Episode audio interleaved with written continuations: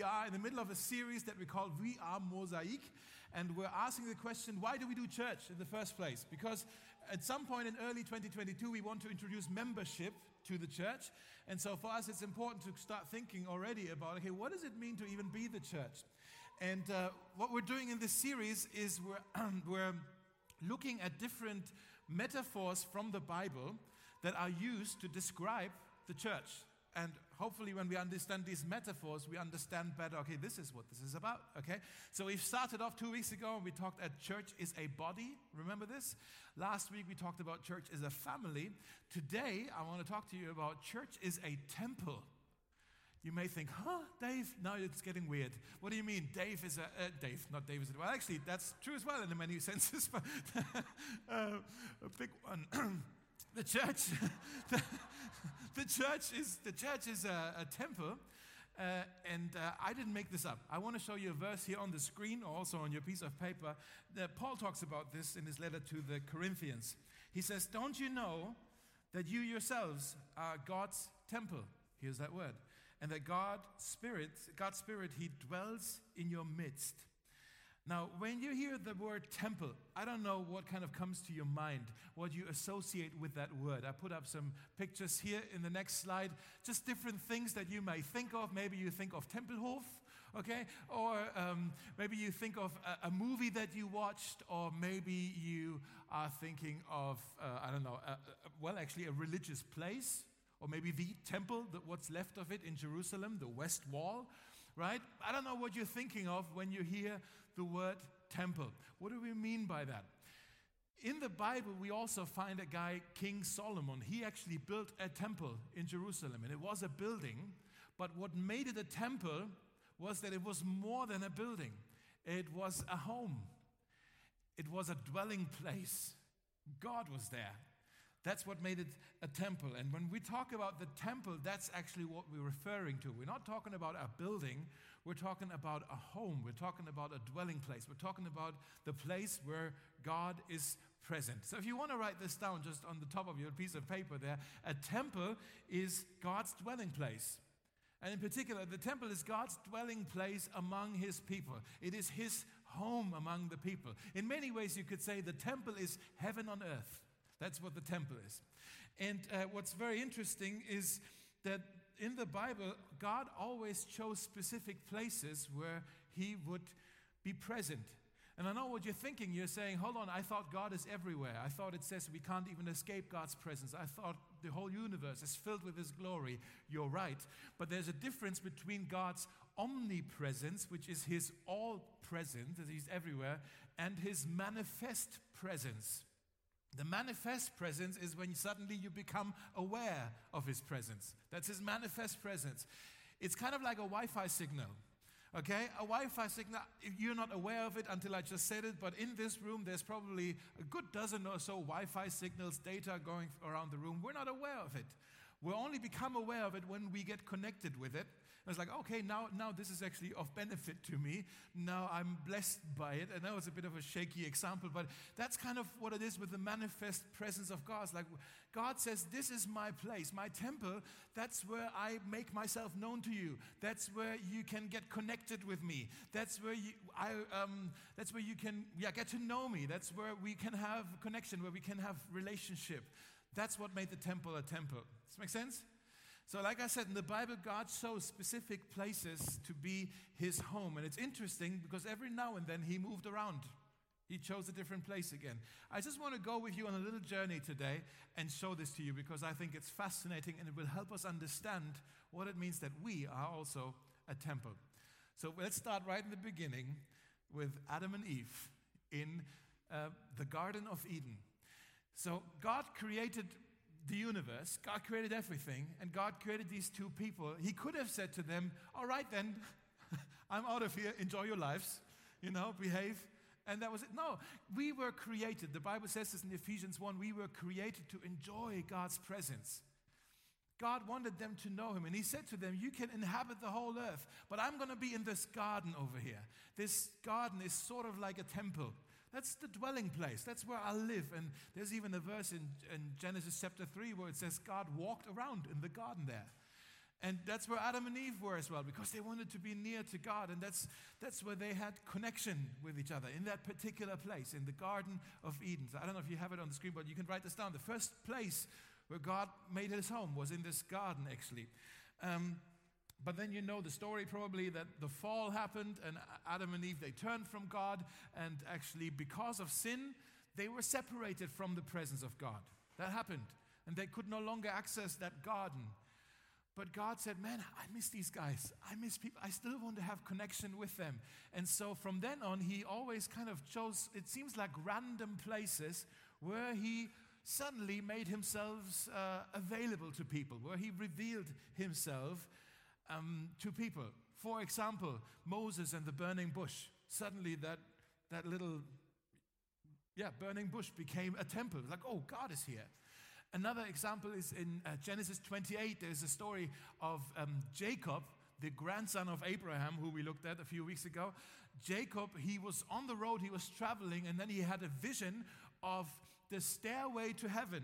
That's not a Led Zeppelin song, that's Jacob, okay? The stairway to heaven, and he saw angels walking up and down uh, and he called this place Bethel, which means house of God.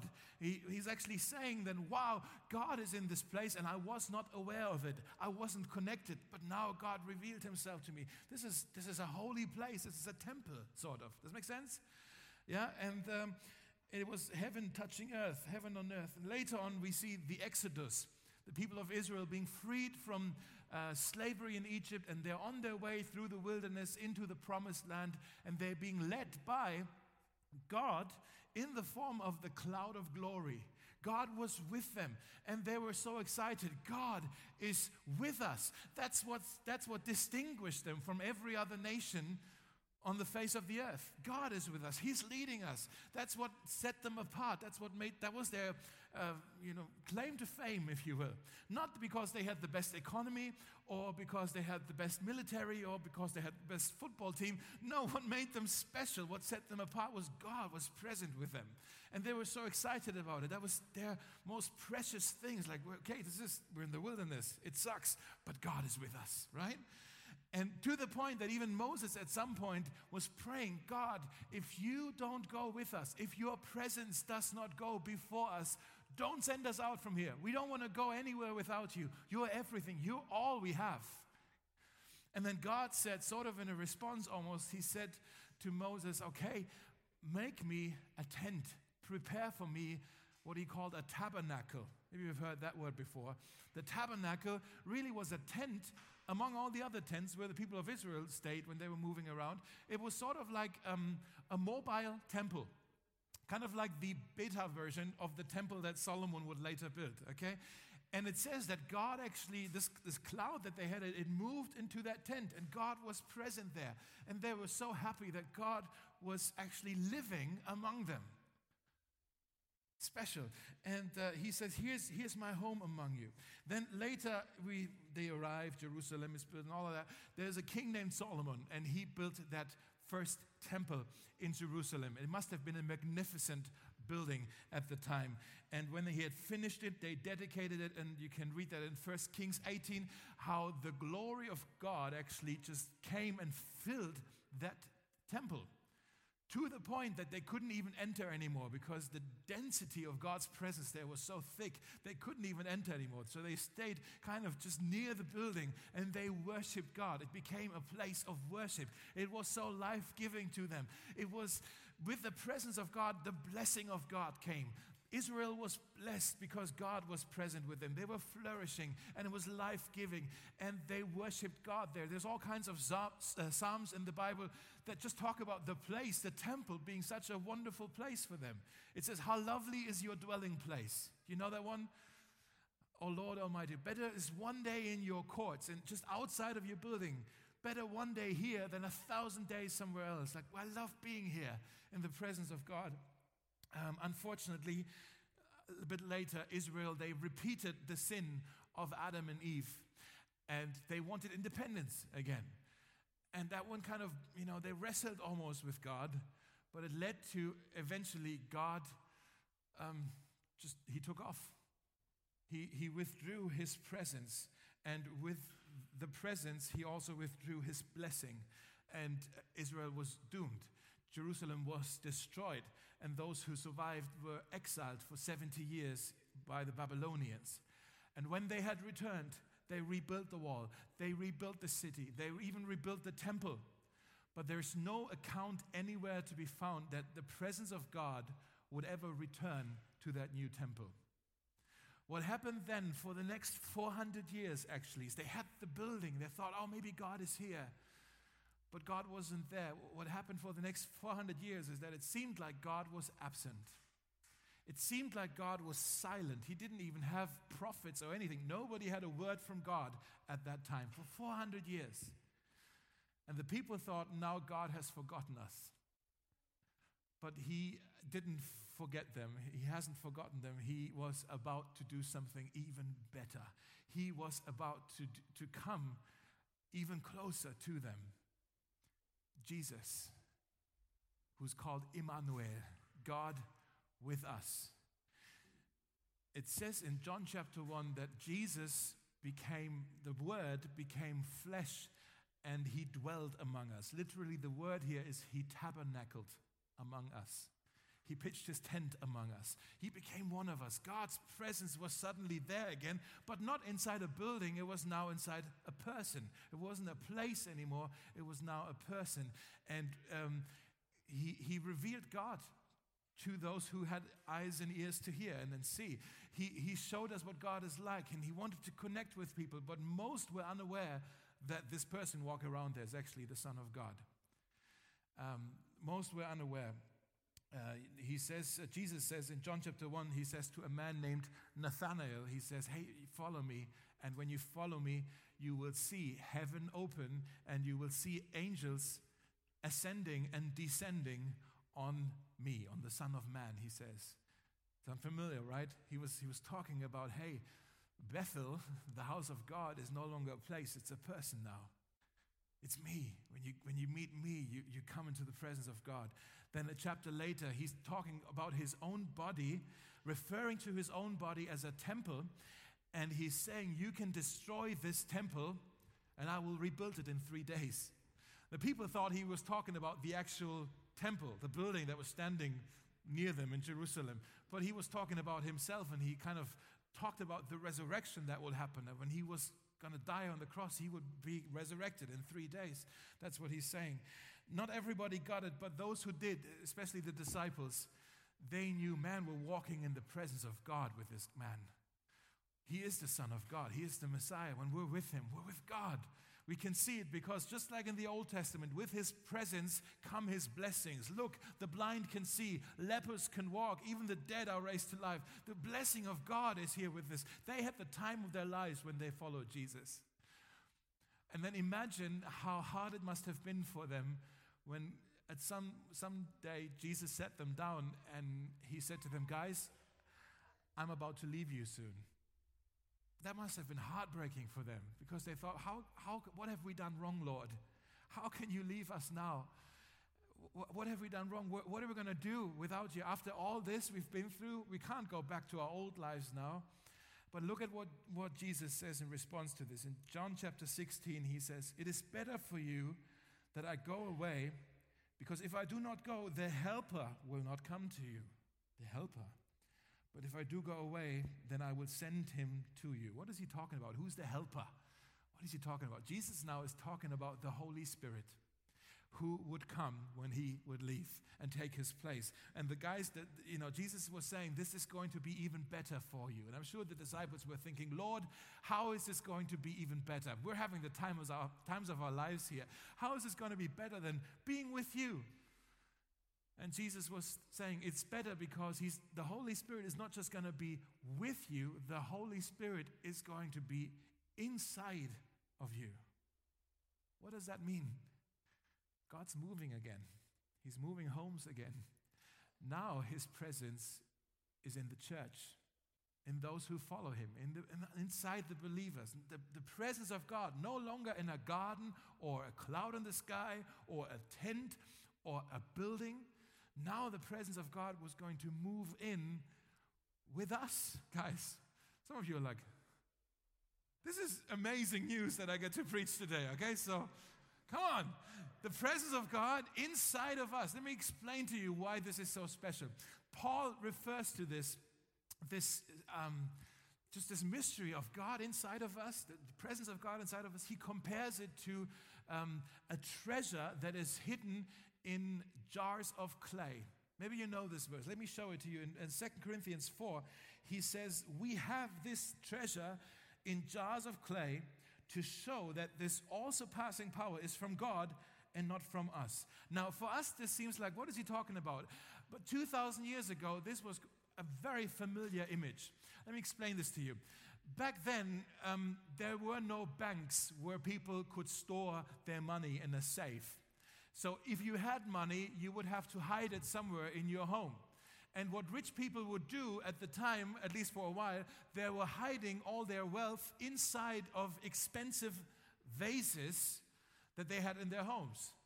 The problem was that when there was a thief coming into their home, he would only, within a few seconds, obviously, okay, what am I going to grab? I'm going to grab the most expensive items, and they would grab the expensive vases, and then they ran home with them. It's like, oh, look at all this money I stole along with the vase, right? And so they would they would steal all the wealth, including. Does this make sense? And so people realized that's a foolish idea to hide all our treasure in very expensive looking vases. Let's go to the market and let's just buy really, really cheap pottery where nobody will expect great treasure to be found. And so they, they bought this cheap pottery, and that's where they were hiding their cash. And that's the image that Paul is using here for this secret that the presence of God, the, the riches of his spirit, are actually hidden inside of us. And he says, We're like jars of clay. We're really not that special on, by ourselves, but somehow God decided to bless us with the treasure of His presence and he, he lays it inside of us. The Holy Spirit now is inside of us. Does that make your heart beat a bit faster? Let me show you in Acts chapter 17. Paul says this The God who made the world and everything in it does not live in temples built by hands. Maybe he used to live there for a while, for maybe 300 years, but no longer. He no longer lives in temples built by hands. And then in 1 Corinthians 6, he says, Do you guys not know that your bodies, these jars of clay, broken, but your bodies are temples, holy temples of the Holy Spirit who is in you, whom you have received from God? I have a friend, his name is Charlie, he's a cartoonist.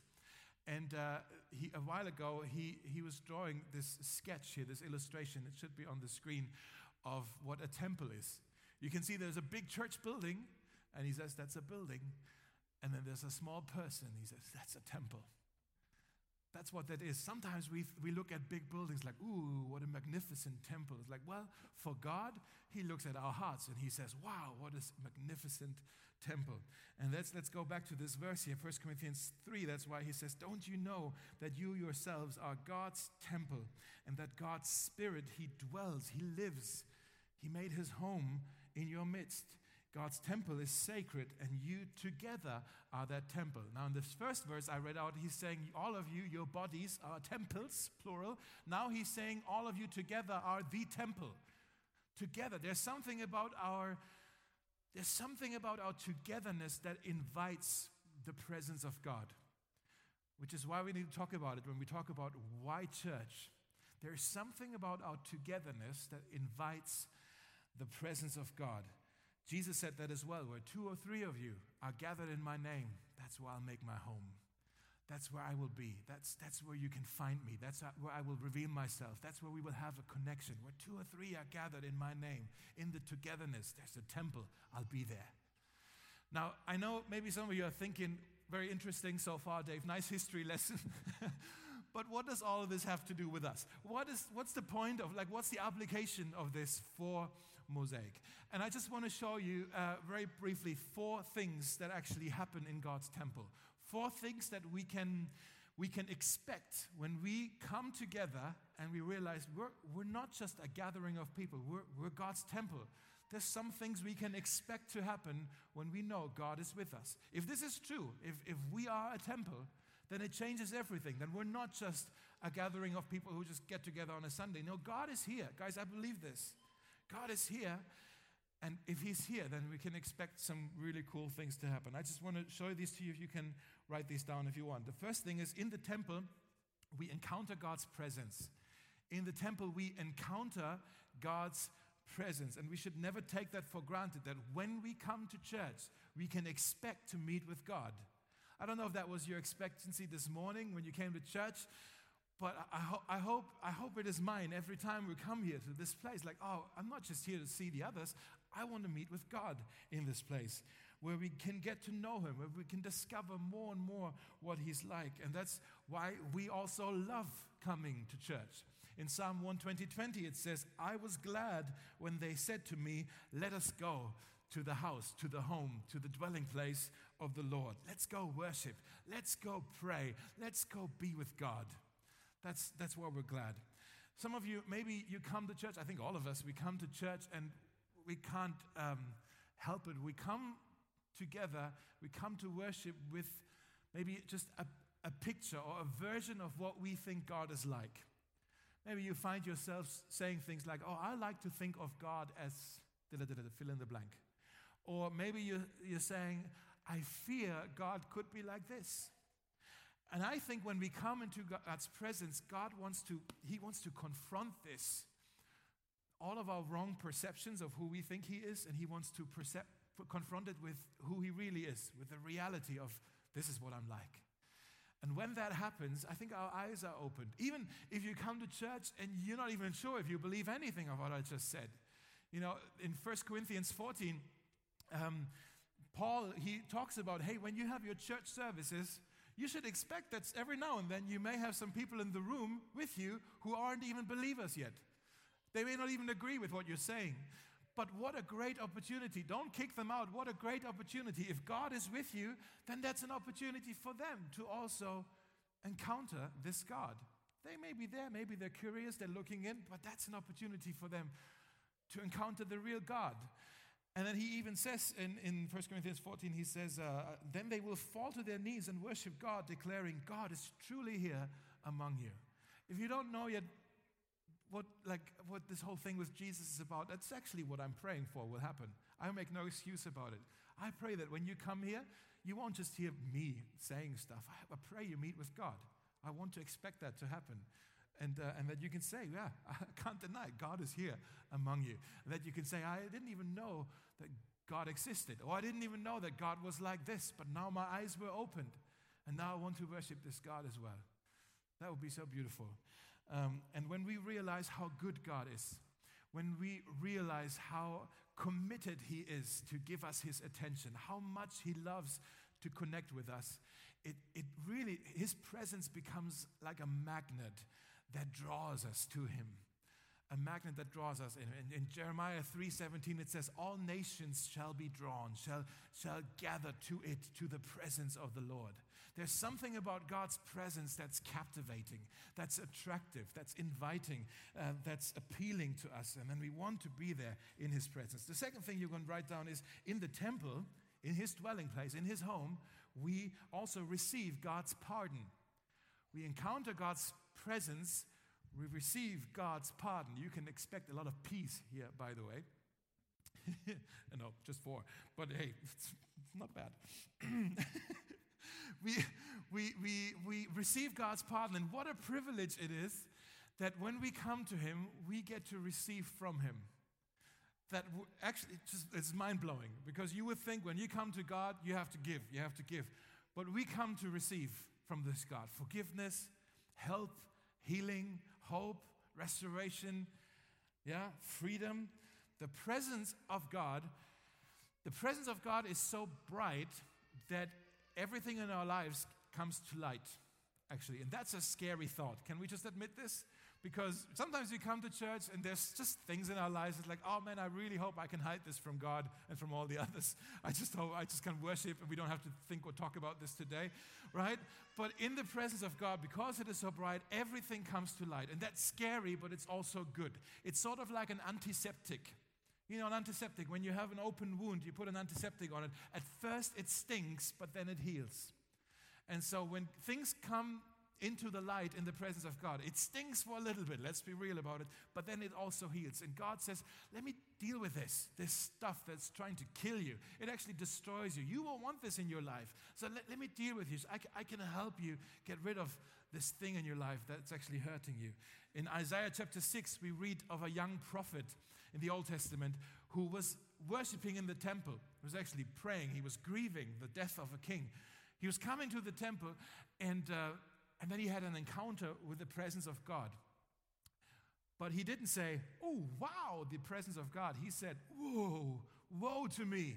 Woe to me, he says. Uh, I cried, I am ruined, for I am a man of unclean lips. It came to light right away. And I live among a people of unclean lips, and my eyes have seen the King, the Lord Almighty. I'm ruined. This is going to destroy me. I don't, I'm not worthy to be here. And then it says one of the seraphim, that's kind of like an angel, he took a hot coal from the altar in the temple. That's the place of sacrifice. And he touched my mouth with it and said, See, this has touched your lips. Now your guilt is removed and your sins are forgiven. I want you to see this. There is freedom that flows from the sacrifice. There's freedom for us that comes from the sacrifice, from the altar. Now, in our temple, we don't slaughter any animals here. Uh, don't panic. We don't, we, don't, we, actually, we don't have to bring any more sacrifices like this because the sacrifice of Jesus was the sacrifice that ended the need for any other sacrifices. He is the ultimate sacrifice. His death on the cross is our sacrifice. But from this place, from this Jesus, that's why we sometimes even say here, hey, let's, we'll come to the cross. We don't literally come to a cross. What we mean is we'll come to receive from this place where Jesus has made freedom possible for us, where we can receive forgiveness and, and hope and healing for all the things that, that break us. And then the good thing is, nobody has to leave here the way they came. We, we go home changed because we've been forgiven, we've been released. Our guilt is gone, our shame is gone. We, we walk home, we're dancing home back to the U-ones like, woo, I was in church today, right? I'm changed. The third thing, if you want to write this down, in the temple, we, get, we take hold of God's promises. We take hold of God's promises. I'll only talk about this briefly. Is when we, when we say God dwells among us, we believe God isn't, God isn't mute. God is a God who speaks to us. And so when we come into his presence, we expect and we want him to speak to us. We want to listen to him. We want to hear what he has to say. We want to find out what he has in store for us as a church. We want to see where he might send us in the city for, for Advent or these projects or something. Yeah, what, what, God, what do you want us to do? And so to come to church, I hope you come to church sort of with an expectancy to hear from God. Uh, it says in Psalm 66, Come and listen all you who fear God. We come to listen to him. I think we, he deserves our attention as well. And I also want to say if you need direction in your life right now, maybe you have to make a decision, maybe a big decision. Maybe you need some wisdom, maybe you need some, some guidance. Maybe you're even asking the question God, what is my calling? What do you want me to do with my life, with my career, with my relationships? What, what do you want me to do with my life? I want to encourage you, come into his presence, worship, and listen to what he has to say. God's plans are revealed in God's presence. God's plans are revealed in God's presence. And then the fourth thing is uh, that in the temple, we are filled with God's power. In the temple, we are filled with God's power. When Jesus talked about the Holy Spirit coming to be with the disciples, he said, actually, you will be filled with power when you receive the Holy Spirit. And then that happens to the disciples, actually. We read that they were, it says, they were clothed with power from on high. Divine power filled them. Um, my daughter, Naomi, she's sitting over there, uh, when she was younger, she's 13 now, by the way. When she was younger, sorry, I'm embarrassing her. Just look to me. Uh, when, she, when she was younger, she had one of those uh, uh toys that uh, glow in the dark. Do you, remember, do you have those? Had those? Yeah, I don't remember what it was, but it glowed in the dark. Uh, but it, like, it, when she would go to sleep, it was like, oh, it's my little toy. It glows in the dark. Um, it would only glow in the dark, however, if she, like, if she kept it in the drawer all day, it wouldn't glow, right? it would only glow if, like a few hours earlier, she would charge it in her table light, like on her desk, and, uh, and charge the light, and then, uh, and then later on, when she went to bed, the, it would still glow for a little longer. That's sort of what that is like w- with the Holy Spirit and us. Guys, Mosaic, we feel that God called us to be a light to the city of Berlin, but there's no way that we can shine a light if we don't every now and then charge up in the presence of God, in the bright presence of God, where He fills us with His light, and then we can pass it on. We can reflect it to the city. Okay? There's no way that you can follow Jesus without the power of the Holy Spirit. There's no way that you can serve Him, share Him, follow Him, worship Him even without the power of the Holy Spirit. It's impossible. It's like uh, driving to trying to drive a car without an engine or trying to make a phone call and the battery is dead. It just doesn't work. You need the power from the Holy Spirit to live the life that God has called you to. And now I'm sure you're thinking, okay, where do I get that power then? Well, maybe you want to write this down. The power of God is in the presence of God. The power of God is in the presence of God. Just like just like Solomon found out that when, the, when the, God's presence came, the blessings came as well. Just like the disciples found out that when they're in the presence of Jesus, the power of Jesus came as well. It's like, look, the blind can see, lepers walk, right? And that's the same with the Holy Spirit. When we come into the presence of the Holy Spirit, suddenly there's power there that we benefit from. It's sort of like when there is um, a fire maybe, uh, yeah, fire. And uh, if you're far away from it, you can see the light. But when you get closer, um, you, you feel the warmth of it. And actually, if you're feeling cold, you stay close to the fire and you let it warm you up. You benefit from it. The energy actually has an effect on you. The power of the fire has an effect on you. Does that make sense? The Bible actually compares the Holy Spirit to a fire. Uh, for a couple of reasons. For one, because he, the Holy Spirit is purifying us, He's burning up the sin inside of us. But also, the Holy Spirit sets us on fire in every good way of, the term, of that term. He sets us on fire. Suddenly, we have passion for Jesus. Uh, in German, we say, wir sind Feuer und Flamme. we have passion, we have zeal for Jesus. That happens because we've been in the presence of Jesus. And maybe you're saying, oh, yeah, yeah, man, I, I need something to reignite my fire.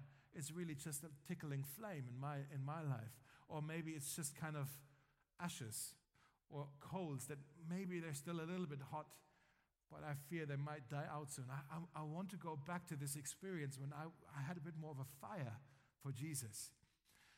And that's why you need to come back to the Holy Spirit, come back to the presence, come back to the temple, to recharge, to be filled again with that fire.